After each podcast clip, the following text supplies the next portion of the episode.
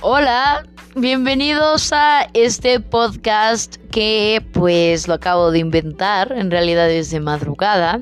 Y supongo que se preguntarán quién soy. Y en realidad esa misma pregunta me hago yo todos los días.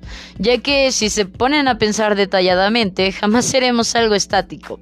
Siempre nos encontraremos en una avalancha de constantes cambios que nos hacen cambiar como personas. Y gracias a ello, creo que he llegado a la decisión de que quiero averiguarlo con más personas. Pues para dar un poco de sabor a esto. He pensado por días cuál puede ser un gran tema para comenzar con esta pequeña aventura, o sea, ustedes, bueno, no sé si alguien me escuche, y a pesar de que tengo miles de historias chistosas y extrañas porque me encanta el desmadre y la aventura, decidí un tema un poco más serio. Bueno, dudo que pueda contarlo con seriedad, pero en realidad si lo reflexionamos, juro que lo es. Y es nada menos que la historia de cómo me escapé de mi casa a los 21 años sin dinero y por el balcón de mi habitación. Sí, como de película. Así que bueno, para empezar, soy muy mal empezando las historias, siempre me ha causado un gran conflicto porque nunca puedo decidirme por algo, como que me da ansiedad. Pero creo que todo empezó con una gran depresión, como cualquier buena historia y que además llevaba meses de tenerla. Ustedes se preguntarán por qué. Bueno, pues yo tenía una relación de casi un año donde estaba irrevocablemente enamorada. Y como era de una mujer, porque soy bi, o bueno, supongo, ese es otro tema para otro momento porque es un poco complejo. Mis padres, mochos de primera, estaban totalmente en desacuerdo. Por lo tanto, hice lo que cualquier persona madura hubiera hecho. Mentir para sobrevivir. Sin embargo, eso ya no me llenaba del todo. Mentir me consumía, además de que mis padres lo sabían y vivíamos en muy malos términos. Por lo tanto, parecía una bomba a punto de estallar. Me sentía mal, dormía todo el tiempo y constantemente pensaba en irme y empezar de nuevo.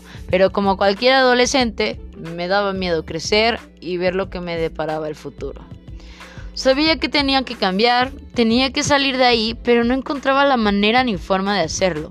Entonces surgió el momento exacto para ello.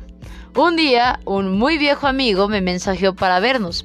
Acababa de terminar una relación donde le rompieron el corazón y estaba reconectando con sus viejas amistades para tratar de salir del hoyo en que todos hemos vivido cuando pasa eso. Entonces decidí verme con él para pistear claramente y un viejo encuentro se volvió en un maratón de alcoholismo que nos deparó a terminarlo en mi casa. Para ello debo de recalcar algo. Mis padres siempre me habían dicho que era mi casa y llevar amigos estaba bien, siempre y cuando no este no me los diera, porque pues eso es un poco extraño, y no rompiéramos nada de la casa o sea, respetar, lo cual yo siempre he seguido y si ustedes también tienen las mismas reglas, deberían también de seguirlo. Bueno, para no hacerles un cuento largo, para las 12 se acabó el alcohol, por lo cual estábamos sentados ebrios viendo memes. Y mi padre se molestó porque según él estábamos hasta atrás y estábamos haciendo demasiado desmadre, que según yo ver memes no es hacer desmadre y de muy mala gana lo quiso correr con groserías y golpes. A lo cual yo claramente traté de defender y me dijo que yo no tenía ni voz ni voto ni podía salirme con él porque era suya. Me agarraron mis dos padres y como princesa secuestrada me encerraron en mi cuarto mientras ellos vigilaban para que no me saliera. En ese momento me encantaría decir que lo que o sea, que esa decisión la tomé de una forma muy madura, pero en realidad no fue así.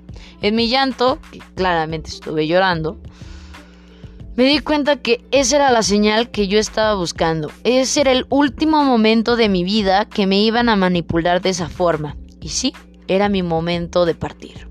Agarré dos blusas, ropa interior y lo turbo poco que podía meter en una mochila muy pirata, por cierto, que me había costado 100 pesos en el metro.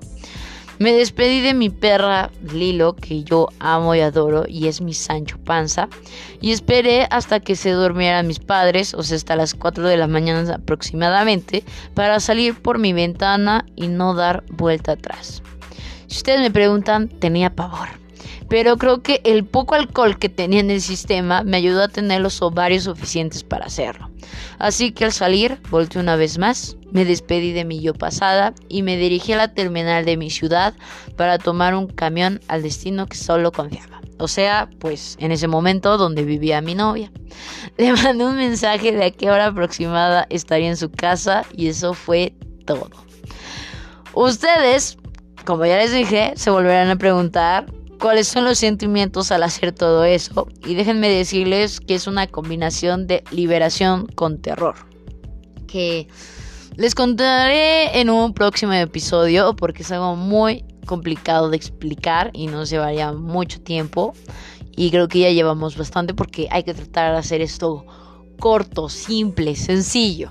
Así que para no, para acabar esta historia, al irme en ese camión y dormirme, porque pues claramente no había dormido en toda la noche, pues uno necesita dormir, chavos.